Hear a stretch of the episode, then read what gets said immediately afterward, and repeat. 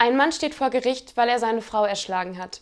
Der Richter, das ist ein sehr brutales Vergehen, und wenn Sie mit etwas Milde rechnen wollen, geben Sie uns bitte eine plausible Begründung für Ihr Tun. Der Mann, meine Frau war so dumm, die musste ich einfach totschlagen.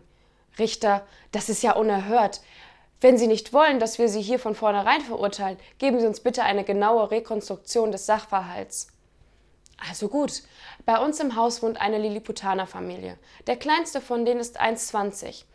Der größte 1,50 Meter groß. Sagt meine Frau, die tun mir richtig leid, diese Pyrenäen. Schatz, ich glaube, du meinst Pygmäen. Nein, das ist der Hautfarbstoff. Das ist Pigment. Nein, auf Pigment haben die alten Römer geschrieben.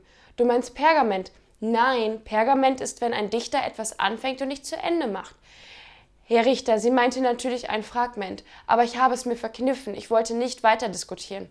Aber eine Stunde später ging es weiter. Sie sagte, Liebling, weißt du schon, ich nehme jetzt Französischunterricht bei einem Legionär. Du meinst einem Lektor. Nein, Lektor war der Held von Troja. Das war Hektor. Nein, Hektor ist ein Flächenmaß. Das ist der Hektar.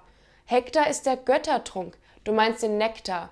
Der Nektar ist ein Fluss in Deutschland. Kennst du nicht das schöne Lied Bald gras ich am Nektar, bald gras ich am Rhein?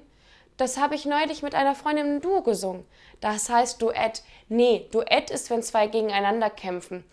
Das ist ein Duell, verdammt nochmal. Nein, Duell ist, wenn, ein Eisen, wenn eine Eisenbahn aus einem finsteren Bergloch wieder herauskommt.